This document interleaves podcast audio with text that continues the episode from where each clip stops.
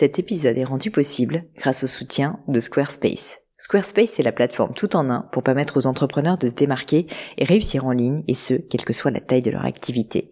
Pourquoi est-ce que j'ai choisi Squarespace comme sponsor du podcast? D'abord parce que je sais qu'ici vous êtes très nombreux à entreprendre, avoir un podcast ou un projet qui nécessite d'être valorisé sur un site web. Et que Squarespace propose des outils vraiment simples d'utilisation pour avoir un site beau, propre et efficace en un minimum de temps. Quelques exemples de fonctionnalités, des templates de sites web personnalisables et adaptatifs pour créer des sites beaux et design en un temps record. L'outil email, le nerf de la guerre pour développer votre activité et communiquer avec vos clients. Ou encore leur outil SEO intégré pour émerger sur Google sans être un produit métier. Alors si vous voulez donner à votre business toutes les chances de se développer, je ne peux que vous recommander d'aller sur le site squarespace.com. En plus, Squarespace vous offre moins 10% sur votre première commande de site web ou de domaine avec le code Pauline. N'hésitez pas et rendez-vous sur squarespace.com, code Pauline.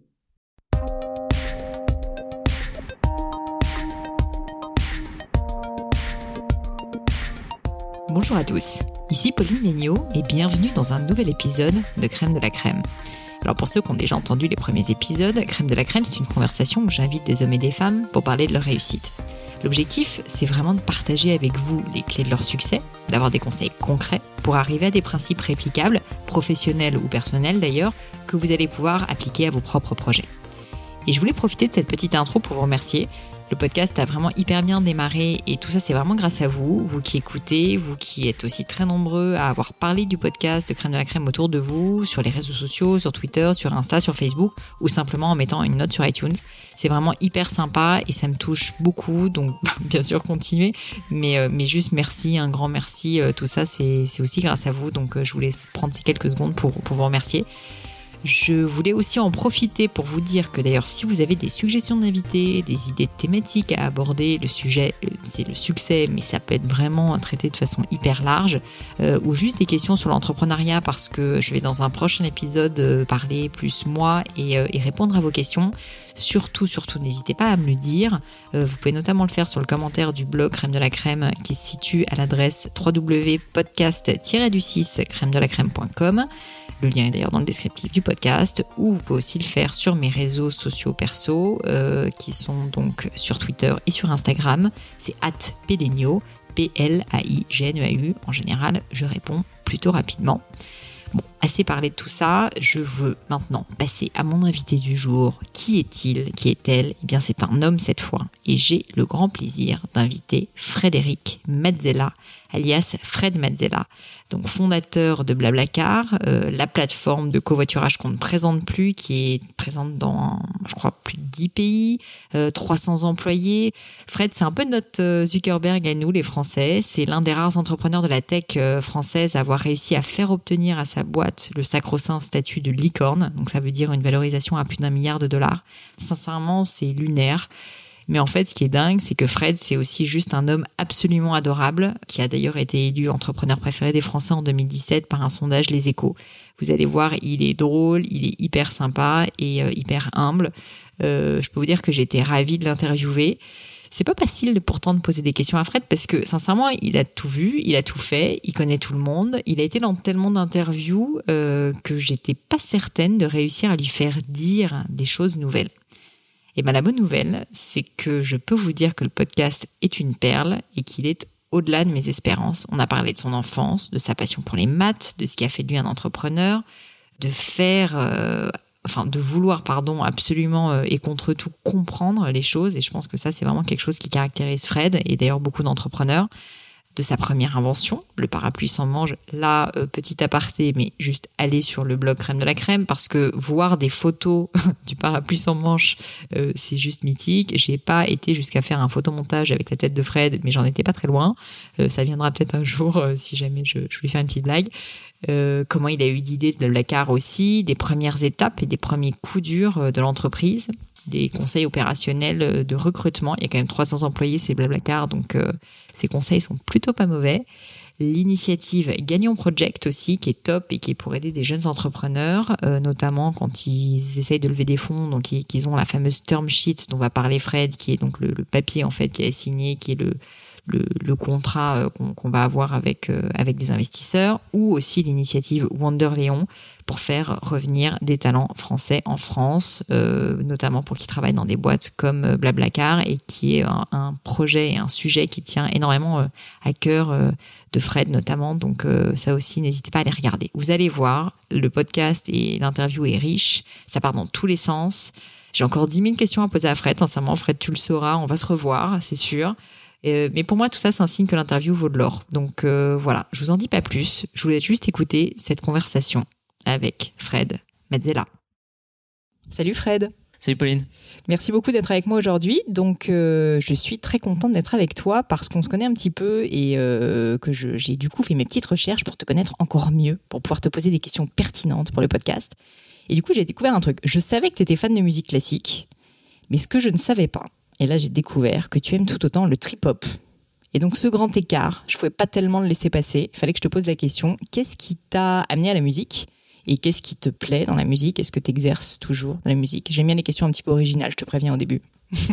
Oui, alors il y a, euh, en fait il y a une citation qui n'est pas de moi, c'est Duke Ellington euh, qui disait qu'il n'y a que deux types de musique la bonne et la mauvaise. Hmm, c'est pas et je préfère la bonne. J'imagine. Voilà. Donc, et en fait, il y a de la bonne musique dans tous les styles. Donc, euh, oui, j'aime bien le classique, j'aime bien le trip hop, j'aime bien le jazz, j'aime bien. Enfin voilà, j'aime j'aime bien, la, bien, la, bonne musique. La bonne musique. voilà, dans tous les dans, tous les styles. Il y a aussi des styles de de, de techno que j'adore. Euh, compris de la techno world, c'est-à-dire du mixage d'instruments euh, exotiques tu joues, tu joues plein d'instruments, tu joues du piano, c'est ça, je crois. je joue du piano, du violon, euh, et quand j'étais ado avec les cheveux longs, je faisais aussi de la guitare et de la batterie. Très bien. J'aimerais bien trouver une petite image de toi avec les cheveux longs.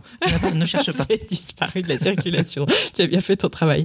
Et, euh, et si c'est pas indiscret, comment t'es tombé un peu euh, dans la musique? Il y avait une raison particulière ou euh, pas pas juste un peu comme ça par ah passion? Ah non, ma, ma mère euh, est euh, musicienne, donc elle est euh, violoniste. Mhm. Alors elle n'est pas violoniste métier, mais elle est violoniste amateur de très haut niveau. elle était prof de français agrégé.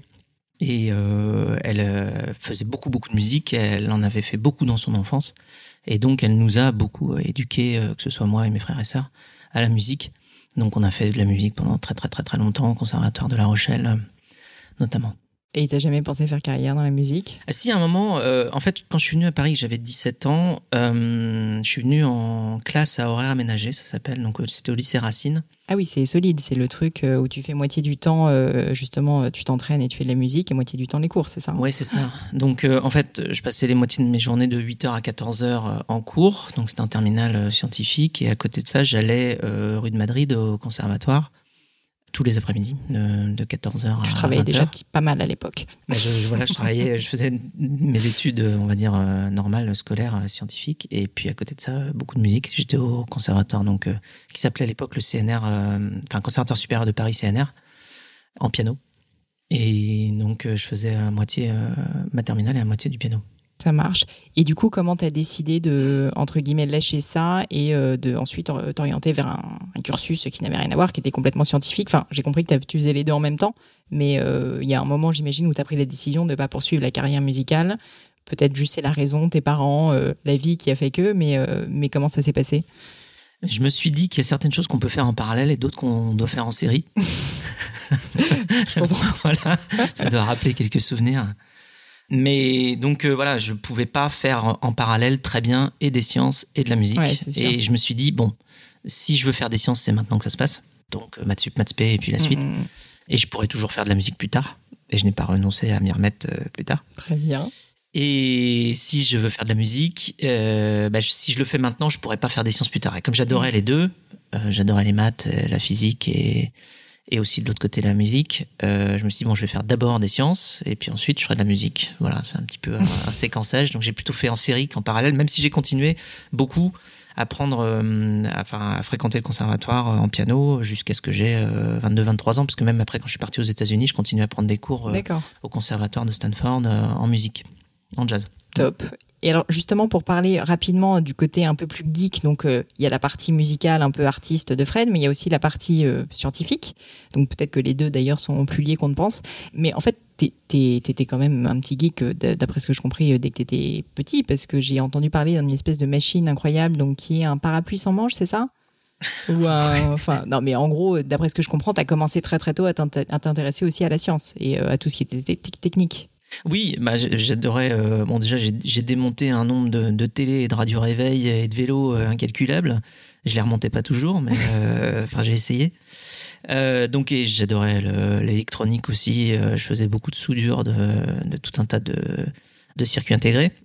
Quand j'étais très jeune, je, autrement, ouais, j'essayais d'inventer des trucs. Alors là, c'est vrai que j'en ai parlé une fois de, de faire des, un parapluie. Ah, j'ai fait euh, mon sans- boulot, hein, tu vois. Ouais, J'ai fait mon un boulot. parapluie sans manche. Mais non, mais parce que je trouvais bête que quand on a un parapluie, on a un bras immobilisé. C'est pas faux. Voilà. Et donc, euh, Et bah, parfois on- les deux quand il y a beaucoup et de vent. parfois les deux. Voilà. Donc, euh, donc euh, j'avais imaginé un système. Alors j'ai vu que depuis, il y a une invention beaucoup plus intelligente que la mienne qui est sortie. Mais ça, c'est pas encore massif. Ouais. Mais j'ai vu Ça des gens encore été avec- une prochaine et opportunité. je trouvais ça génial. C'est un parapluie, ouais. C'est un parapluie qui s'accroche autour de la tête. D'accord. Faut pas avoir honte, mais euh, par contre ça marche. Bah, euh, ho- honnêtement, avec un parapluie déjà, avec un manche, le premier qui a sorti un parapluie avec un manche, Il devait avoir l'air un peu débile Et au début, ouais. Il devait être à peu près sûr de lui, quoi, Ouais, parce ouais, que c'est sûr que c'était un peu compliqué. Donc c'est pas pire de se dire que bon bah après on a un parapluie accroché autour de la tête avec Mm. un anneau, euh, mais ça. du coup on a les deux mains libres. Messieurs, Donc, dames, vous le saurez. Prochaine invention à, à créer le parapluie euh, pour tête. On le saura. Mais euh, c'est l'idée en fait de Fred à la base. Il faudra quand même lui, lui rendre lui rendre l'honneur de, de non, cette non, idée. je- ça- moi, non, moi c'était sans manche, mais ça s'accrochait sur les épaules. D'accord. Et en fait, Ah, là, c'est beaucoup plus intelligent, ça s'accroche à la tête. hmm, D'accord. Donc il y a eu du progrès. Donc euh, voilà, mais ça existe déjà, hein, on peut déjà l'acheter, hein, c'est déjà commercialisé, Très bien. Euh, mais c'est pas. J'essaierai de trouver des images et de les mettre sur le blog du podcast pour que vous puissiez visualiser à quoi ça ressemble. Euh, et donc, donc euh, effectivement, un amour un peu des sciences et de la technique et juste du montage, démontage, tout ce qui est un peu mécanique, j'imagine. Moi donc, j'aime bien comprendre comment ça marche. Voilà. C'est ça. Ce qui, me, ce qui me frustrait sur toutes les machines électroniques euh, auxquelles je pouvais avoir accès, c'était de pas comprendre ce qu'il y avait dans les boyaux. Donc je- voilà, première chose que je faisais quand on m'offrait quelque chose, c'était de prendre mon tournevis, de le démonter, d'essayer de comprendre ce qu'il y C'est avait bien, dedans. tes parents devaient être contents. Oui, mais ils savaient. hein, à un moment, ils savaient. Ils avaient compris. Au bout du 18e Walkman euh, des faits, ils ont compris. En gros, ce, côté euh, tout comprendre, essayer de démonter les choses, remonter les choses, ça, c'est quelque chose, ça t'a donné envie de travailler là-dedans. Euh, Plus tard, quand t'étais petit, tu, voulais faire quoi? Non, c'était pas. Enfin, comment dire C'était pas intellectualisé à ce point-là. euh, je pense que c'est juste une curiosité euh, qui m'a mené à essayer plein de choses. Voilà, je pense que c'est juste euh, peut-être un peu ma nature d'essayer de comprendre beaucoup de choses. Et donc, euh, en fait, c'est quand on me met quelque chose en face que je ne comprends pas, je vais chercher à le comprendre. C'est un, un trait de caractéristique assez euh, fréquent chez les entrepreneurs et encore plus chez ceux qui réussissent, je dirais. Voilà, donc euh, du coup, je pense que c'est ce trait de personnalité euh, probablement qui a fait que à chaque fois qu'on m'a parlé de quelque chose de difficile ou euh, d'obscur ou de- d'incompris ou de voilà, de- tout simplement challenging, ça m'a attiré. Mm. Voilà, parce que j'ai envie de comprendre qu'il y a dedans. Top. Donc tu fais une maths sup, maths spé, tu rentres euh, dans une très grande école française et là j'ai vu un truc qui m'a étonné, c'est que tu es parti faire un master à Stanford en informatique. Et en Mm. fait, juste pour remettre en contexte, c'est 1997 si je me trompe pas, enfin à peu près par là. Mm. Et à l'époque, sincèrement, il y avait rien. Il y avait peut-être Amazon, mais il y avait à peine Google, il y avait euh, à peine Apple. Enfin, il y avait bon Apple si, mais il y avait pas, par exemple, Instagram, Facebook. Enfin, Ah bah non, globalement, ouais, quand même, la Silicon Valley était beaucoup moins à la mode que maintenant. Et en France, surtout, on parlait pas du tout de tech et de, de ça. Qu'est-ce qui t'a donné envie d'aller là-bas? Parce que tu venais quand même pas du tout de ce secteur. Ce qui m'a attiré, c'était les, les images de synthèse. Je trouvais ça phénoménal qu'on puisse utiliser les ordinateurs pour générer des images et générer un monde euh, imaginaire. Il commençait à y avoir quelques films qui sortaient. Bon, il y avait déjà beaucoup d'effets spéciaux évidemment, mais euh, il y avait aussi des films. C'était le moment où Toy Story venait de sortir Ouais. Et c'était les premiers films euh, complètement d'animation Mm, mm. où on arrivait à créer des, des émotions, tout un univers euh, extrêmement créatif, rien qu'avec des machines. Et ça, je trouvais ça fascinant. Donc du coup, euh, la première étape pour moi, ça avait été d'aller voir euh, aux Arts Déco, juste à côté, rue d'Ulm. Donc je faisais mes études donc euh, au 45 euh, rue d'Ulm, à l'ENS, et les, Arts Déco, ça doit être le 41 ou Ouais, c'est juste à 39 rue d'Ulm, enfin je sais Mm. plus, c'est juste à côté. Et j'étais allé voir là-bas pour euh, prendre des cours de euh, d'imagerie de synthèse Ah euh, mais vraiment orienté pour le coup artistique. Donc j'étais dans, dans la classe, c'était que des gens euh, extrêmement artistiques. Pour le coup, c'était pas des gens scientifiques. Et donc, on faisait euh, du logiciel à l'époque qui s'appelait 3ds Max. Bah mais qui existe toujours. euh, euh, Enfin, moi, par exemple, avec Gemio, on peut utiliser 3ds Max euh, pour faire du rendu de, de bijoux. Parce que tu sais, nous, bon, bref, petit aparté, on utilise l'impression 3D. Et notamment, on a beaucoup utilisé dès les débuts, en fait, le, le visuel 3D pour générer les images sur notre site plutôt que d'avoir à prendre des photos, Mm. retoucher les photos, ce qui prend beaucoup de temps. Oui. Et 3ds Max fait partie des logiciels qu'on utilise encore. Voilà, bah donc on, on peut faire aussi euh, non seulement des, des superbes images, mais aussi beaucoup d'animations Ouais. euh, en- justement avec 3ds Max. Et donc ça, ça me passionnait. Et puis ensuite, euh, dans mon cursus de physique euh, à Normal Sup, il fallait que je fasse un stage de six mois de euh, plutôt de recherche. Et donc euh, j'ai envoyé 80 CV à la terre entière. Euh, J'avais fini par euh, décrocher un stage chez Sony Pictures Imageworks à Los Angeles. Finalement, euh, juste au dernier moment, avant que je parte, ils m'ont appelé en me disant qu'ils avaient euh, atteint leur quota de, de stagiaires euh, pour l'année euh, expat. Et donc ils pouvaient plus me prendre. Donc du coup, je me suis retourné euh, sur, j'ai refait une démarche pour retrouver quelque chose. Et finalement, j'ai réussi à rentrer en contact avec Stanford. Et euh, ce qui s'appelait euh, à l'époque le National Biocomputation Center, qui était un, une joint venture entre euh, la NASA et Stanford Mm. et le, le département d'informatique de Stanford. Et donc ils m'ont pris pour un stage de six mois pour faire de la chirurgie virtuelle. Donc c'était de l'image 3D, mais appliquée à la chirurgie, c'est-à-dire euh, créer des environnements virtuels dans lesquels on va pouvoir opérer Mhm. avec des images, avec des forces simulées et avec toute la dynamique justement physique nécessaire pour modéliser le, le, le corps humain. Et donc en fait, ils avaient besoin de quelqu'un euh, qui était bon en physique Mm, mm, mm. Oui, pour modéliser euh, toutes les interactions, parce que là-dedans il y a tout, hein. il y a de la mécanique euh, des Ouais. fluides, il y a de la mécanique des ah bah, solides. C'est le- euh, c'est le- l'objet le plus complexe. euh, voilà, il y a tout. quoi. Il y a D'accord. tout. Donc euh, en fait, euh, modéliser le corps humain, c'est très compliqué euh, physiquement avec plein d'équations. Et en plus, on rajoute ensuite une autre complexité qui est que il faut qu'on puisse calculer tout ça très rapidement sur des machines de 1999. Donc Ouais, en fait, euh, même si c'était des très grosses machines et très espèces de puissantes. gros blocs. Je t'imagine dans une salle avec des énormes Voilà. machines. Comme Et ça. en plus, euh, alors pour les images, il faut générer 24 images par seconde pour que l'œil ait l'impression Mm. que c'est continu. Mm. Mais pour le toucher, il faut générer 500 euh, Mm. updates par seconde parce que euh, nos doigts sont en fait euh, beaucoup beaucoup plus sensibles Que les yeux, ouais. les yeux. Et donc si quelque chose est par exemple à 100 euh, updates par seconde, donc 100 Hertz, on le sent dans les doigts, ça va vibrer. Et donc en fait, quand on fait des dispositifs à retour de force, ce qui était mon cas justement pour faire simuler de la chirurgie sur des, un environnement de corps humain, eh bien, il fallait faire 500 updates par seconde pour qu'on ait l'impression que c'est continu. Donc bref, c'était extrêmement challenging à la fois au niveau des équations physiques, mais aussi au niveau de l'optimisation informatique pour pouvoir générer ça. Et donc ça m'intéressait énormément, donc je suis parti faire ça. J'ai fait ça pendant trois ans. Ah oui, t'es resté trois ans du coup. Je Ce qui, était censé, ans. ce qui était censé être un stage à la base. C'était euh, un stage de six mois et ensuite euh, je suis resté faire un master d'informatique et c'est là que je suis vraiment tombé complètement dans l'informatique. Bah, j'étais dans la Silicon Valley. Ouais. euh, C'était le cœur. Enfin, c'était en plus c'était Ouais. le, le moment où ça commençait quoi. Voilà, avec tous les. Bah, il y avait. euh, Alors, Google venait juste de se créer, puisque Google, à l'époque, c'était le moteur de recherche sur toute la librairie de Stanford. Ouais. Enfin, sur tous les documents de Stanford. Ils ont commencé par indexer ça, et puis ensuite. 97, 98, non? Ouais, Google, c'est ça. En fait, on pense ça. que Bah, c'est je- vieux, mais c'est assez récent quoi. 99, ouais, 98, 99, ouais. Ouais. Et en fait, euh, Larry Page et Sergey Brin euh, quittaient juste le campus euh, au moment où moi je suis arrivé. Énorme. Pas mal comme début.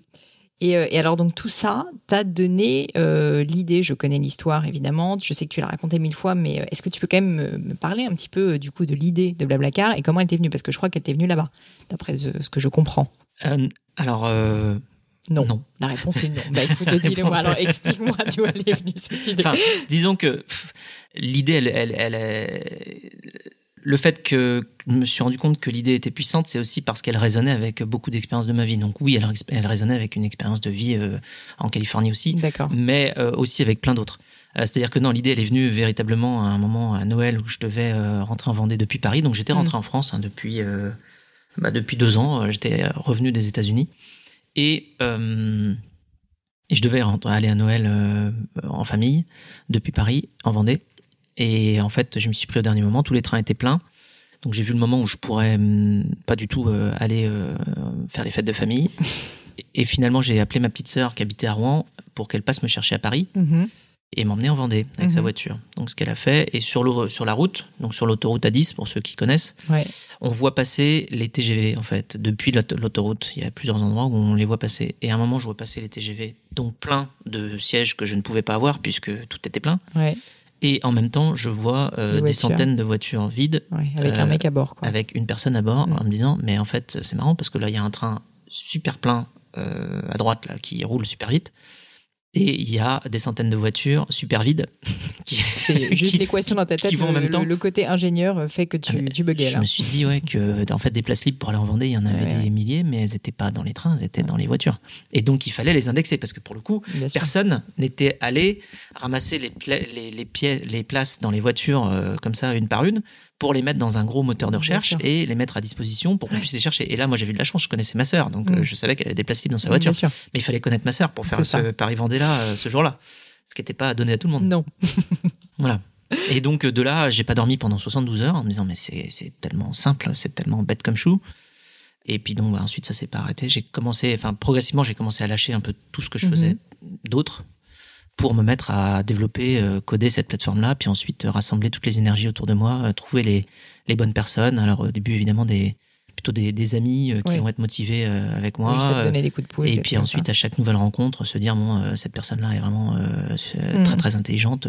ce serait bien qu'on travaille euh, ensemble. Il faut, faut qu'on bosse ensemble. Ouais. Et, et juste, en fait, bah, comme finalement, tu venais pas du tout d'un cursus entrepreneurial à la base, est-ce que tu as eu un moment peur de dire, OK, je me lance. Enfin, tu vois, il y, a- il y a quand même beaucoup de gens qui se posent la question euh, d'entreprendre ou pas. Là, c'est quand même hyper euh, ambitieux comme idée parce que, comme tu le dis, c'est finalement au début euh, créer un moteur de recherche où tu vas indexer toutes les personnes, toutes les places libres de toutes les voitures de France ou du monde.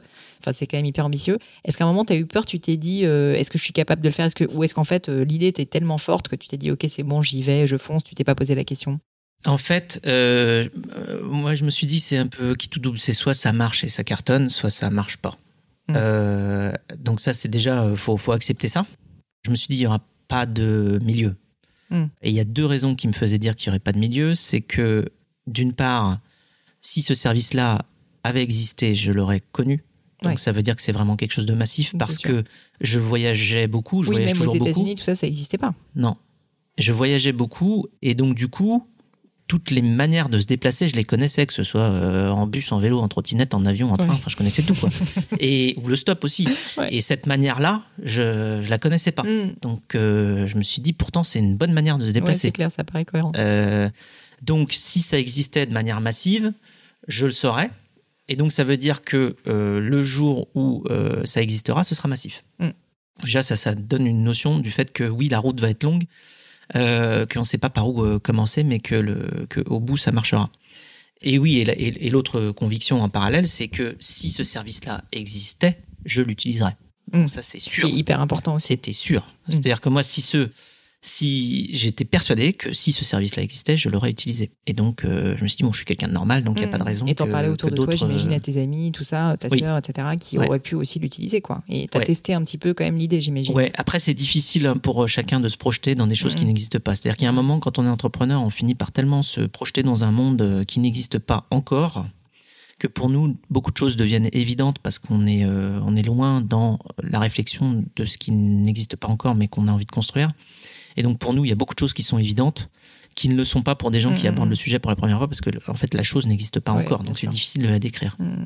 Et donc, euh, pour ce qui est de l'idée, donc non seulement elle est venue euh, par le fait que j'avais ce trajet-là euh, euh, pour aller en, en Vendée que j'ai fait avec ma petite sœur, mais aussi j'avais fait une autre forme de, de covoiturage, tu en parlais aux États-Unis, qui était juste que en fait pour aller à Stanford le matin, Oui, j'habitais à San. Francisco et donc euh, je faisais très souvent du euh, ce qui s'appelle du carpooling du coup, Mm. euh, aux États-Unis euh, avec euh, avec mes roommates. Donc euh, pour aller de San Francisco Ouais. à, à à Palo Alto, Moi, ce que je faisais pour aller en école de commerce aussi, je me rappelle, bah, à l'époque, Blablacar n'existait pas, Mm. mais, mais je peux te dire qu'on aurait été très contents, euh, typiquement, d'avoir le service à l'époque. D'accord, ça marche. Et, euh, et alors, tu me parlais justement un peu des premières étapes et du début. Donc, tu me disais, en gros, j'ai l'impression que tu t'es lancé euh, tout de suite dans le code et dans, bah, en fait, euh, le produit, quoi. Enfin, dans le fait d'avoir d'avoir un site. Est-ce que tu peux me parler un peu de comment, enfin, comment tu as commencé à créer un peu ta roadmap et euh, que- comment ça s'est passé les débuts? Quelles ont été un peu les premières étapes? Parce qu'en plus, tu étais tout seul, d'après ce que je comprends. Mhm. Donc, euh, qu'est-ce que tu as fait, quoi, au départ? Ma, ma manière de de me rassurer, oui, ça a été de me plonger dans le code assez rapidement. Euh, pour manière de se rassurer. C'était, tu, tu, crois que c'était ça? Ouais, ouais, ouais. ah, si, euh, enfin une manière d'être, concret, d'agir, d'avancer, de voir comment on avance et de, de, comprendre comment ça peut marcher. Comprendre assez vite qu'il faut introduire des coordonnées GPS, euh, qu'il voilà, il faut un moteur de recherche, euh, comment ça marche. Enfin, après, quel type de base de données on va utiliser derrière, quel type de moteur de recherche, quelle techno existante on va pouvoir assembler pour faire marcher la chose. Bon, moi, ça me rassurait parce que j'étais informaticien, hein, enfin, j'avais fait beaucoup d'informatique. Et en même temps, j'avais euh, motivé euh, un très bon ami euh, avec qui on s'était dit qu'on voulait monter une boîte depuis longtemps, donc Damien, qui est toujours mon très bon ami, qui est voilà un, super copain. Et donc on a commencé à coder tous les deux. On était tous les deux avec des profils d'ingénieurs. Alors lui, il avait fait comme Paris, on était ensemble en maths sup, maths. Et ensuite, il a été parti sur Télécom. Il avait fait d'autres choses. Il avait fait un peu Sciences Po et des choses comme ça. Et puis après, il s'était mis à l'informatique aussi. Et donc on savait coder tous les deux, on a commencé comme ça. Ensuite j'ai rencontré Francis euh, qui lui mhm. avait euh, participé au développement de Free euh, puis de Mythic euh, et qui n'avait que 27-28 ans quand je l'ai rencontré. C'est fou. Et donc du coup, euh, il était très intéressé par l'idée, il nous a rejoint. là, on a vu ce que c'était qu'un un vrai professionnel de l'informatique. D'accord. Donc très vite, euh, bon bah évidemment c'était lui qui avait plus d'expérience informatique. Le, le, relais il, a pris un peu le lead au niveau technique. Ouais. D'accord. Euh, ce qui moi m'a permis de me concentrer sur d'autres choses euh, mhm. pour justement aller faire euh, croître la société dans d'autres dimensions. Mhm. Voilà, ensuite j'avais fait l'INSEAD en ayant en tête que bah, c'est une école, enfin je faisais mon MBA là-bas, c'est une école qui est très axée entrepreneuriat. Et donc, mhm. j'ai pu prendre quasiment la moitié de mes classes sur des thématiques proches de l'entrepreneuriat, que ce soit du partenariat, du business plan, du financement, du marketing, enfin tout ce qui tout ce qui touche à, aux dimensions nécessaires à une société pour qu'elle se développe euh, correctement. ça doit être rare en plus quand même d'avoir des gens qui sont déjà entrepreneurs parce que tu avais déjà commencé vraiment à bosser dessus mm. et qui euh, retournent à l'INSEAD à ce moment-là. Oui, en fait, euh, il n'y a pas beaucoup. Alors, il y a des gens qui développent une fibre entrepreneuriale pendant leurs études en MBA parce qu'en fait, le MBA est une bonne étape aussi de d'aiguillage mm, où on arrive et on se dit bon alors par où je ressors? Voilà, soit je ressors, je pars dans le conseil, je pars dans je sais pas où la finance, l'industrie ou l'entrepreneuriat. et donc c'est un peu un centre d'aiguillage et donc à ce moment-là beaucoup de gens se posent des, questions et vont euh, potentiellement aller vers l'entrepreneuriat. Moi, il se trouve que j'étais déjà dans l'entrepreneuriat quand je suis arrivé et j'ai utilisé le MBA pour pour creuser le sillon, quoi, pour aller mmh. plus loin. Et ça a été très euh, très instructif. Là, j'ai rencontré Nicolas, Nicolas Brusson, qui euh, qui lui ensuite, alors il était très intéressé par l'entrepreneuriat, mais il est parti travailler quelques années dans le venture capital à Londres. Mmh. Euh, enfin, il était très intéressé par tout l'écosystème, on va dire, de start-up, de scale-up. Et du monde de, la finance, donc en particulier. Et du monde de la finance qui finance toutes ces croissances-là. Mm, mm. Et euh, donc en parallèle, euh, moi je continuais à faire grandir la, la société pendant pas mal d'années avec Francis. Donc à cette époque, il n'était pas encore impliqué vraiment chez. donc à l'époque, ça s'appelait pas encore Blablacar. Sur, sur des levées de fonds. D'accord. au moment des, des, des levées de fonds, notamment 2009-2010. Euh, on a fait une levée de fonds de 600 000 euros où là il m'avait aidé euh, à, à, faire en sorte que les conditions de levée soient, soient, bonnes. Euh, voilà, parce que la première fois on reçoit une term sheet, c'est on ne sait pas comment la lire. On sait pas comment la lire. Voilà, exactement. C'est pour ça d'ailleurs que maintenant on est beaucoup mieux structuré parce qu'avec le Galion, là, le, tout le The Galion Project là qu'on a lancé entre groupes d'entrepreneurs, eh bien, on s'est tous mis autour de la table et on a essayé de réfléchir à à des term sheets mm. standards, idéales de manière justement à, accompagner mmh. les entrepreneurs dans leur première levée, parce que c'est assez compliqué. Et puis quand on lève de l'argent en tant qu'entrepreneur, au début, euh, il y a un grand déséquilibre par rapport à des gens qui sont des professionnels bah, justement du financement. Puis en plus, on est au four au moulin. On fait quand même. Euh, voilà. D'une part, on est très occupé sur euh, la création du produit, de la croissance, la croissance de l'équipe, mmh. la croissance de, du produit, du marché, de son adhésion, enfin du product market fit et en même temps, il faut lever des fonds. Euh, en même temps, c'est la première fois qu'on le fait, donc on n'a pas d'expérience. Mm. On a très peu d'amis qui euh, peuvent nous conseiller. Euh, on n'a pas d'argent et on n'a pas de réseau non plus euh, de professionnels qui pourraient nous accompagner. C'est assez casse-gueule. Voilà. Et alors que de l'autre côté, on a des professionnels qui en sont à leur 153e transaction, qui connaissent tous les bons avocats et d'ailleurs ils travaillent avec eux, qui ont d'ailleurs aussi l'argent mm, pour financer tout ça. Et donc en fait, il y a un petit déséquilibre de d'expérience et c'est bien d'avoir justement, euh, enfin là, la, la, term sheet euh, Series A qu'on avait faite avec le Galion, elle a été téléchargée, je sais plus combien, plus de 10 000 fois, je crois. Ouais, c'est énorme. Et, et ça aide justement à faire en sorte que on, on soit pas tout seul au moment d'une levée de fonds. Quoi. Tu peux juste en deux mots me parler un tout petit peu plus du Galion, du coup, euh, en, en deux mots, quand est-ce que ça a été créé et euh, en- qu'est-ce que vous faites euh, avec, euh, avec le Galion Project? Alors l'idée de départ, donc c'était euh, avec Jean-Baptiste Rudel, Pierre Kosciusko-Morizet. euh, et on se disait que il fallait euh, faire en sorte que hum, toute la quelque part l'expérience et la connaissance qu'on avait eue euh, grâce à, nos histoires de société, eh bien ne se, re- se puisse être réutilisée rapidement par le- la génération d'après entre guillemets de- d'entrepreneurs.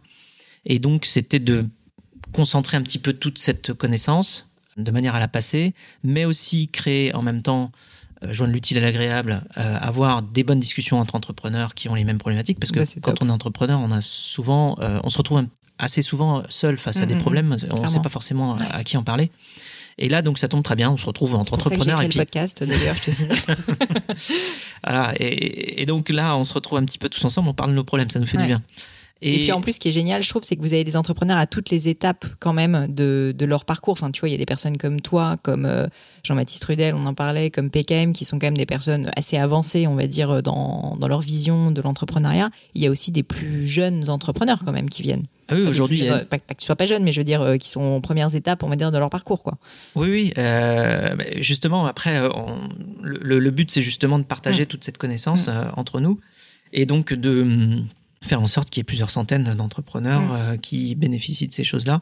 Donc, il y a un groupe d'une, hum, je sais pas combien aujourd'hui, c'est euh, entre 150 et 200 euh, entrepreneurs qui sont dans le dans le Galleon Project. Mhm. Et au-delà de ça, on crée des espaces de réflexion qui vont être, justement, quand je parlais de joindre l'utile à l'agréable, Mhm. très souvent, on va dans des endroits, soit plutôt une plage pour aller faire du surf ou du kitesurf, soit euh, plutôt au ski. euh, c'est plutôt des week-ends. On Ouais, prend sur le week-end en général Ouais. parce que du coup, euh, euh, ça évite de le prendre sur la semaine. Ouais, ouais, et puis c'est un moment aussi, on tu es peut-être un peu plus détendu, tu peux parler plus de sujets un peu de fond, essayer de prendre du recul, j'imagine. Ah, ouais, puis ça permet de, c'est- une sorte de, de team building entre entrepreneurs, Mm. quoi. Et donc c'est extrêmement bénéfique pour tous les gens qui participent.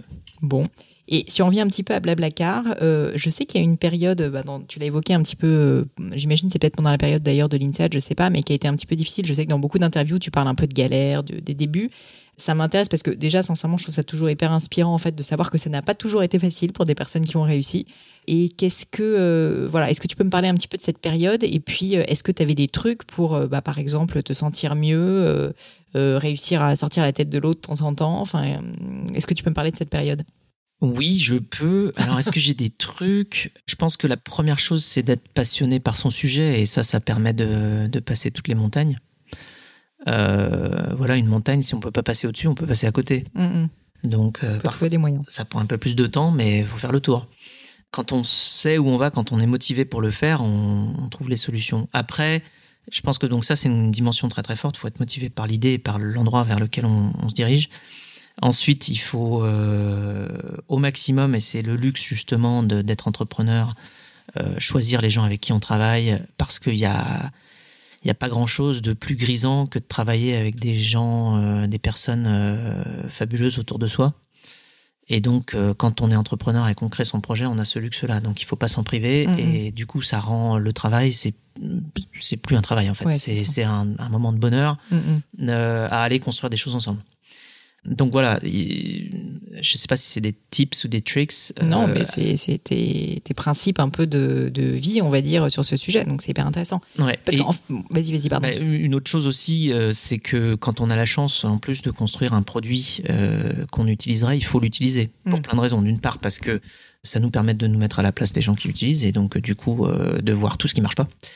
Et donc du coup, euh, par ricochet, ça nous permet d'améliorer le produit Mm, mm, et mm. que et- et en étant le client, en améliorant son produit, on finit par avoir un produit qui est très facile à utiliser et que du coup euh, des millions de gens vont pouvoir utiliser facilement. Bien sûr.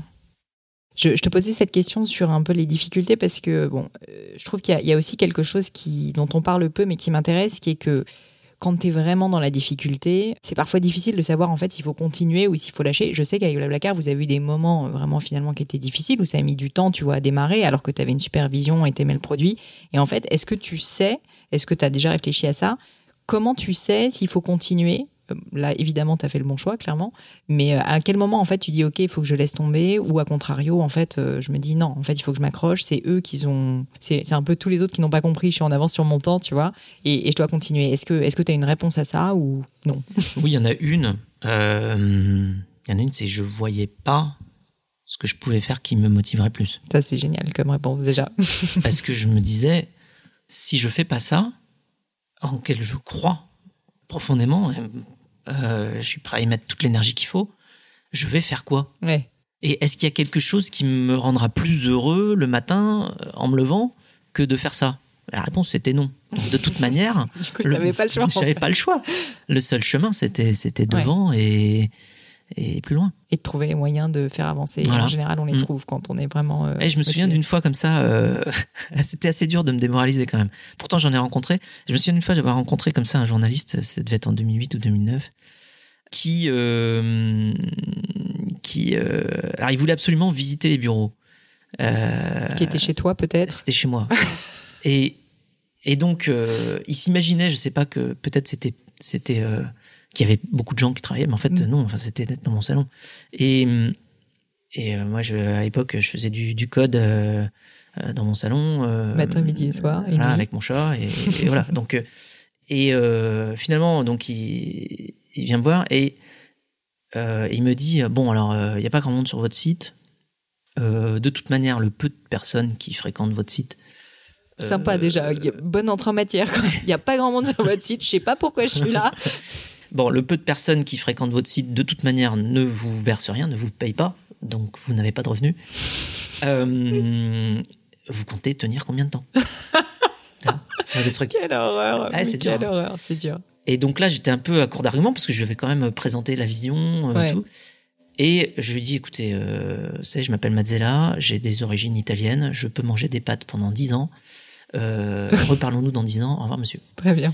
Voilà. Et donc, en fait, il y avait ce côté, euh, dans tout mettre en œuvre pour que ça marche, il y a aussi le côté extrêmement euh, économique euh, frugal mm. qu'il faut avoir. C'est-à-dire que j'avais vite compris que la meilleure manière de pas perdre beaucoup d'argent, c'est de pas trop en dépenser. Oui, au début, euh, clairement, se concentrer uniquement sur produire et pas trop, euh, pas trop dépenser. Quoi. Non, pas trop dépenser. Et donc, du coup, ça, c'est très important dans les, dans les premières années. C'est vrai que maintenant, là, donc un peu plus de dix ans plus tard, on se retrouve dans des situations où parfois les sociétés, y compris très jeunes, lèvent beaucoup d'argent et donc n'apprennent pas forcément le côté extrêmement important de la dépense euh, très utile. Mm, mm, mm.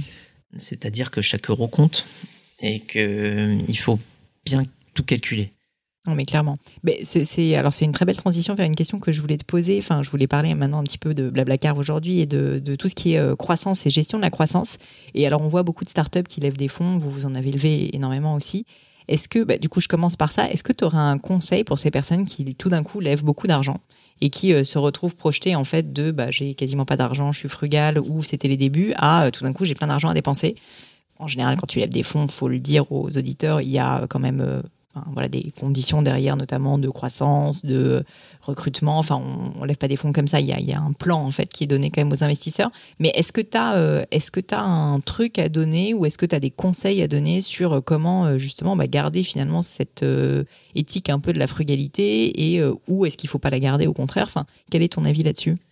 Alors moi, il y a une petite chose très finalement très importante que j'ai faite, mais sans faire exprès, et je me suis rendu compte que ça avait quand même un caractère euh, éducatif euh, fort. C'est que le montant levé est allé sur un compte en banque qui n'était pas le compte courant, qui n'était pas le compte courant de la société. D'accord. Il était sur un autre compte qui appartenait à la société, mais c'est pas le compte avec lequel on Donc, tu paye. Tu voyais pas quand tu allais euh, sur le compte, tu voyais pas la grosse somme comme ça. Tu vois pas tous les zéros. et surtout, quand sur ton compte courant, celui avec lequel tu payes tout et celui sur lequel tu commences à avoir des petits revenus, quand ton compte courant approche dangereusement du zéro, ouais. tu sais que il faut que tu ailles chercher de l'argent sur l'autre compte et que tu fasses un transfert. Donc en fait, mentalement, c'est pas la même chose. C'est pas la même chose. Tu fais un transfert. tu laisses pas et là, si tu as levé euh, un million et que tu fais un transfert de 50 000 euros mm, mm. sur ton compte courant, tu sais en gros mm. que tu as dépensé 50 000 euros de trop. Donc tu es en train de, de plonger. Et donc, en fait, rien que faire ça. Ah, c'est clair. Plutôt que de mettre tout l'argent que tu as levé sur le compte en banque euh, global, te fait te rendre compte de tout ce que tu dépenses. Mm-hmm. euh, et de tout ce que tu ne rentres pas d'ailleurs aussi. ce qui est une autre question. une question. Mais du coup, c'est un petit c'est un petit trick super simple euh, que je conseillerais ouais, aux, entrepreneurs, c'est d'avoir un compte séparé pour la levée de fonds. Mm, mm cool. Et donc, euh, donc on parlait un petit peu de la croissance de Blablacar qui a été juste incroyable. Alors, sincèrement, je pense que mes chiffres sont pas à jour, donc je vais pas, je vais pas trop les dire, mais euh, bon, c'est des, des, millions et des millions d'utilisateurs. 60 millions de. 60 millions. Combien de pays maintenant? Enfin, non. On est dans 22 pays, 60 millions de membres. Combien de personnes qui travaillent chez Blablacar maintenant? Un petit peu plus de 300. Incroyable, donc 300 personnes. Et donc vous êtes quand même passé globalement de, ben, de toi, ton chat et euh, Francis et quelques autres personnes à, à 300 vraiment, mais dans un mouchoir de poche. Je voulais parler de recrutement parce que je sais que ça fait partie des choses qui sont très importantes dans la croissance rapide et notamment toi, tu m'as dit que tu avais une vision euh, du recrutement euh, qui était euh, la tienne. Est-ce que tu peux m'en parler? Bah, Déjà, c'est pas seulement qu'elle est la mienne, c'est que je pense qu'elle est celle de tous les entrepreneurs, mais c'est le recrutement, c'est absolument clé dans la croissance. Hein. Se, tromper, surtout dans les premières années sur des recrutements, c'est autant de temps perdu, mmh. autant d'énergie perdue, autant d'argent perdu. Donc en fait, c'est extrêmement important de faire une bonne adéquation entre le projet, les compétences nécessaires, l'état d'esprit, la culture et les personnes qu'on recrute. Mhm. Euh, parce que ce sont les personnes euh, qu'on recrute au tout début qui vont euh, faire marcher ou non le projet. Et mhm. chacun a un impact colossal dans les premières années. Donc, ça veut dire qu'il faut être extrêmement attentif à cela. Et ensuite, il y a une deuxième et, et, ensuite, il y a une deuxième chose qui est importante aussi, surtout quand on veut partir à l'international, c'est de réussir à attirer des bons talents internationaux. Mm. Mais là, c'est encore une autre paire de manches.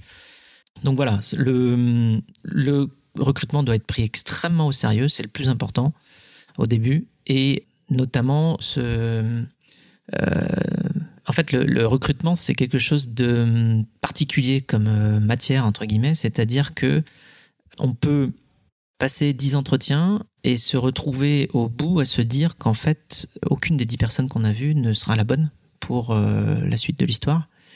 Et ça, c'est très très très dur à admettre euh, en tant qu'entrepreneur euh, très opérationnel, parce que ça, ça veut dire inconsciemment, on se dit, ah, j'ai perdu, alors si c'est une heure d'entretien par, par, personne, j'ai perdu dix heures. Et en fait, non. la raison pour laquelle on n'a pas perdu dix heures, c'est parce que déjà, on a affiné son besoin en le confrontant à différentes personnes, donc on finit par mieux savoir mm-hmm. euh, la personne qu'on cherche. Mais en plus, euh, en fait, le recrutement c'est comme ça. Il faut l'admettre, c'est pas une matière comme les autres. C'est pas une matière sur laquelle on passe une heure et on a un résultat, ou on passe 10 heures et on a un résultat. Ben, on peut passer 10 heures et ne pas avoir de résultat. Ça, c'est très très dur à admettre. Et donc, en fait, l'erreur classique dans laquelle on tombe en recrutement très facilement, c'est de euh, se dire au bout du cinquième ou sixième candidat, oh, c'est bon, lui, ça par lassitude un peu. Par lassitude un petit peu, puis surtout parce qu'on a autre chose à faire, de se dire, allez, c'est bon, c'est bon, euh, je, le sens, lui, ça va marcher. Et en fait, en fait, il faut pas. et euh, mais ça, enfin, je pense qu'il y a un trait commun chez beaucoup d'entrepreneurs que j'ai rencontrés qui est d'apprendre à dire non. Euh, et d'une certaine manière, c'est ça aussi, mais parfois d'apprendre à se dire non à soi-même euh, mm. quand euh, tu as, voilà, as rencontré 10 personnes. Finalement, il y en a des sympas, il y en a qui plus ou moins feraient à peu près le job, mais c'est pas exactement ça. faut savoir être super dur et honnête avec mm. soi-même. quoi. C'est. Ouais. Après, il y a une, sorte de, petite phrase en, en recrutement qui qu'on utilise beaucoup, qui est quand il y a un doute, il n'y a pas de doute. Ouais qui est un peu dur, mais c'est un peu dur. Mais, quand on a un doute, euh, dès le début, on l'utilise aussi chez Ça risque de. On a moins d'employés, mais on le dit quand même. Ça, ça risque de s'amplifier par la suite et donc ça ne marchera pas. Bah, disons qu'en fait, si déjà quand les choses vont bien, il y a un doute, quand les choses vont pas bien, c'est sûr que c'est plus compliqué. Mm. Et vous avez mis en place un peu des, des, process euh, justement dans le recrutement, parce que tu me parlais de, de 10, 10 euh, personnes à recruter. Typiquement, vous faites passer combien d'entretiens pour quelqu'un qui rentre chez Blablacar, par exemple? Comment ça se passe? Euh, on est entre 1 et 3% suivant les postes. Mhm. C'est-à-dire pour 100 personnes qui se présentent, euh, entre euh, une et trois. Donc c'est assez sélectif. oui. Et du coup, c'est en plein d'étapes. Alors déjà, ce qu'on a fait aussi beaucoup au niveau de la culture, on parlera après de, de, recrutement plus largement avec le programme Wonder là, que j'avais lancé avec d'autres sociétés, d'autres entrepreneurs. Mais on a mis plein de process en place. ça va de commencer par demander des questions aux candidats. D'accord. Avant en même, avant en, en fait, vous Oui, parce qu'en fait, ça, ça évite d'avoir euh, des gens qui postulent dans 80 euh, ou 100 euh, sociétés le fameux, le fameux, avec la, même la, même lettre de motivation. ils ont juste changé le nom de boîte, quoi. Voilà. Mm. et donc, du coup, on veut en fait des gens qui vont venir travailler pour le projet en question pour Un peu la comme société. les essais, justement, quand tu rentres dans un MBA, quoi, d'après ce que je comprends. Voilà, il faut, il faut, faut expliquer euh, ta motivation, mais pas une motivation générale. euh, J'ai envie de travailler dans un endroit cool. Une motivation euh, pour cette société-là. Et donc ça, ça fait gagner beaucoup de temps en termes Ouais. de recrutement parce que déjà, on n'a que des gens intéressés. Ensuite, nous, ce qu'on a fait comme effort très très important, c'est d'extérioriser notre culture d'entreprise de manière à ce que quelqu'un qui veut un postuler chez Blablacar a un aperçu assez complet de la culture dans laquelle il va rentrer. Et donc, ça veut dire qu'on a euh, extériorisé, exprimé nos valeurs, Mhm. euh, la manière de travailler, enfin tout un tas de choses qui sont propres à, à notre culture. Ensuite, eh bien, il y a plusieurs euh, process. Il peut y avoir des tests en ligne, il peut y avoir des tests physiques à venir passer chez nous, des interviews Skype qui prennent un quart d'heure ou 20 minutes au Mhm. lieu de prendre trois quarts d'heure, une heure sur place, qui fait déplacer tout le monde, qui peut faire perdre Ouais, du temps à tout le monde. Donc là, on commence Ouais, par des petites interviews. Skype. On dit direct, euh, ça va prendre Mhm. euh, un quart d'heure, 20 minutes. Et, euh, Vous faites déjà énormément d'écrémage en amont avec toutes ces- tout- tous ces process pour ensuite, j'imagine, prendre un peu plus le temps uniquement sur le top tier à la fin. Voilà, et après, ça va jusqu'à, euh, pour les meilleurs candidats, leur demander de faire une étude de cas sur un cas concret Ah ouais. sur lequel nous, on est en train de travailler, sur lequel justement les équipes réfléchissent Mhm. et euh, vont pouvoir interagir avec la personne et voir si effectivement c'est une personne avec laquelle ils ont envie Mhm. de travailler et si c'est quelqu'un qui a une valeur ajoutée pour l'équipe. Et où là, ça prend beaucoup plus de temps, évidemment, puisque ça peut être des sessions à plusieurs personnes Mhm. avec euh, ce candidat-là. D'accord, bon. Et au niveau euh, de la décision finale, en fait, en général, c'est le manager direct qui prend la décision ou c'est quelque chose d'un peu collégial et vous avez. euh, ça aussi dépend des, postes, Ouais. euh, ça dépend des postes, mais euh, oui, de toute manière, le, le manager doit être euh, totalement Impliqué. convaincu. Mm. Et ensuite, oui, il y a une validation euh, de par d'autres euh, par- par, par tout d'autres managers ouais. aussi. Ça marche.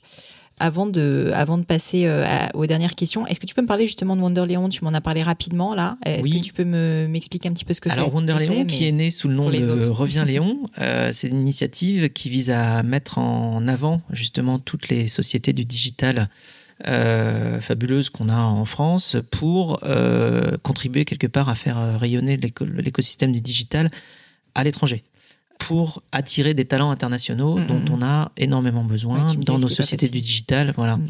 parce que en fait quand on commence à vouloir euh, du coup s'étendre à l'international ce qui est très souvent le cas dans les sociétés du digital il faut pouvoir attirer les bonnes personnes, les bons talents. Il faut des talents internationaux. On peut pas créer une société internationale avec des gens qui sont franco-français euh, ou qui n'ont jamais mis les pieds euh, à l'extérieur de la France. Donc il faut en fait vraiment des gens qui connaissent l'international.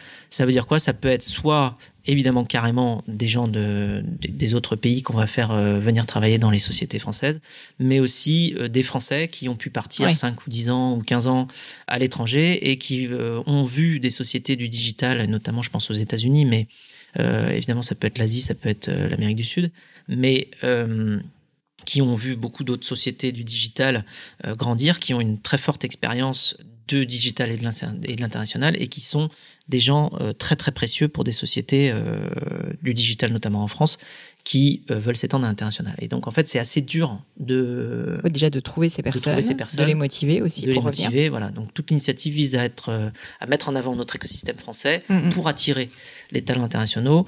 Euh, donc des Français qui ont pu passer pas mal de temps à l'étranger notamment, et ensuite euh, contribuer à leur recrutement dans les sociétés, puis ensuite les aider, euh, notamment quand euh, ils décident par exemple de revenir en France avec euh, avec toute la famille et leurs enfants. Oui, bien sûr. Ah oui, donc carrément, vous apportez une aide aussi à la Ouais, on peut les réinstallation. aider, voilà, à, à obtenir tous les papiers administratifs qu'il faut, euh, à les aider dans leur euh, réimplantation. Donc ça va de de les aider sur l'ameublement d'un appartement, trouver l'appartement, trouver une babysitter, trouver des écoles, enfin voilà, tout, Ouais, tout ce qui tout ce Enfin, qui une peut aller vraie avec. aide locale, quoi. Voilà. Et donc euh, le programme, on l'a renommé euh, Wonder Léon euh, justement l'année dernière pour euh, aller euh, plus vers l'international. On commence à avoir des sociétés, d'autres sociétés européennes pour lesquelles Super. on fait le même travail, donc notamment des sociétés en Allemagne, visant à mettre en avant cette fois l'écosystème digital européen Mhm. vis-à-vis des autres continents. Génial. Bah, et donc, euh, pour euh, si jamais des personnes sont intéressées, il faut aller tout simplement sur wonderleon.com. C'est On, on vous trouve, euh, on vous trouve facilement. Super. Je termine par quelques petites questions. Euh, J'aime bien poser parfois des petites questions rapides, un peu plus perso pour mieux te connaître, mais qui sont rapides, je te, je te rassure. Alors, on a parlé de musique. Est-ce que tu peux me parler un petit peu de morceaux? Bah, Par exemple, quel est le dernier morceau que tu as, écouté? C'est facile. Hier soir, C'était le deuxième mouvement du concerto en sol de Ravel. Bon, ça met Voilà. le niveau, c'est Ça bien. prend 9 minutes Et moment. ça, ça relaxe. Et euh, toi, quand tu écoutes de la musique, en général, tu t'y consacres ou tu écoutes de la musique quand tu bosses, par exemple? Oui, alors quand je bosse, quand je voyage, quand je fais rien aussi, quand j'écoute de la Quand tu musique. écoutes tout de la musique. Non, mais c'est ça, parce qu'il y a peu de gens qui ne font qu'écouter de la musique. Maintenant, c'est Mm. toujours une activité que tu fais en plus, mais c'est Mm. dommage. Mm. Et, euh, et quand tu bosses, par exemple, tu as des musiques en particulier. Souvent, les gens disent la musique classique, ça apaise, ça permet de se concentrer, etc. Tu es plutôt de ce style-là ou au contraire, tu es plutôt euh, hard metal, euh, trip-hop et euh, Bah, ça dépend de l'humeur. ça dépend de l'humeur, ça dépend de ce, sur quoi tu travailles. C'est Si ça qui est beau avec la musique, c'est que on, on a des envies de certaines musiques différentes suivant les moments. hein. C'est vrai. Il y a des moments où on a envie d'écouter du classique, des moments où on a envie d'écouter du euh, de la techno, des moments c'est plutôt du jazz, des moments c'est plutôt du trip hop, c'est je ne sais quoi. Enfin, c'est Ouais. d'autres euh, d'autres types de musique. Ça marche. Euh, deuxième petite question, un livre euh, qui t'a marqué ces derniers temps, pas forcément ton livre préféré, mais tu vois un livre qui t'a plu euh, ou que t'as pas forcément lu, mais que t'as envie de lire, je ne sais pas. Oui, alors il y a un livre justement que j'ai acheté et que je dois lire là, qui est euh, 15 jours dans le désert de- d'Alexis Tocqueville, qui m'a été recommandé par un ami. Et donc voilà, je, Et donc je vais tu dire- l'as pas lu, donc on non, sait pas je- si ça a je l'ai pas lu, mais j'ai vu tellement d'étoiles dans les yeux de l'ami qui me l'a recommandé que je me suis dit que je devais le lire. Bon, bah écoute, ça, ça me donne envie C'est aussi. 15 jours dans le désert d'Alexis de Tocqueville. Et je crois que tu m'as dit aussi que c'était assez court, donc en Oui, plus, euh. C'est voilà. euh, 30 ou 50 pratique pages, je sais pour plus. nos amis entrepreneurs qui travaillent beaucoup, il y a un petit moment détente euh, avec Alexis Tocqueville. Mm. Parfait. Et une, une dernière petite question, euh, est-ce que tu fais du sport, Fred? Pas beaucoup euh, de manière régulière, mais pour certaines activités, oui. Et t'aimes Ouais. quoi? Bah, la semaine dernière, j'ai été, euh, j'ai fait beaucoup de ski. Ah, génial.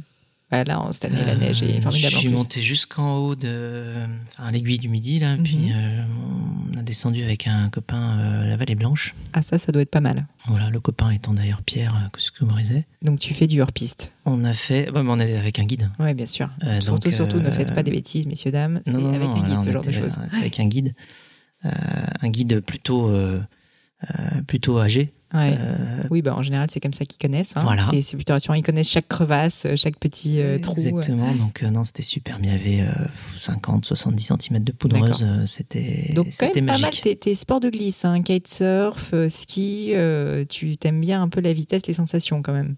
Oui, pas forcément la vitesse. Hein. D'accord. Enfin, euh, plus effectivement les sensations euh, de. Ouais, en plus dans la poudreuse, c'est vraiment génial. Ouais, ça, on a l'impression d'être euh, sur un, voilà, dans un nuage. Top. Bah écoute Fred, merci mille fois. Euh, je te remercie pour ton temps. J'ai appris plein de trucs. Et euh, si jamais des personnes veulent te trouver, comment est-ce qu'elles peuvent, euh, comment est-ce qu'elles peuvent te trouver déjà sur le site de Blabla Enfin, aller sur Blablacar, bien évidemment, utiliser, télécharger euh, l'application Blablacar. Déjà, euh, je fais du covoiturage, donc ils peuvent me retrouver dans un covoiturage. Ça arrive. paraît. J'ai Voilà. entendu dire ça. Ça, quand on, quand, Bon, il y a pas on mal utilise Blablacar, on a une faut petite une chance chance de un- voyager avec moi. Une sur 60 millions, Voilà. mais bon. Alors, on a plus de chances de voyager avec moi si on va vers la Vendée Ou le ski. ou le ski.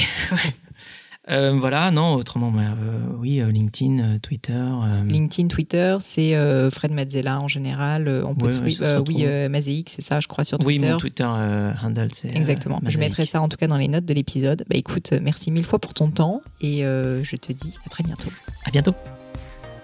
Avant de vous quitter, je voulais aborder quelques points en plus. D'abord, si vous souhaitez contacter Fred, euh, si vous souhaitez donc euh, essayer de récupérer cette fameuse photo de lui avec des cheveux longs quand il était jeune, euh, ou simplement voir les notes de cet épisode, c'est simple. Vous pouvez déjà aller directement sur le site du podcast qui est www.podcast-du6 crème de la crème.com, rubrique podcast, et là vous verrez, je vous ai fait un petit résumé de l'épisode avec les grands points à retenir le contact de Fred, les notes sur l'épisode et plein d'autres trucs sympas.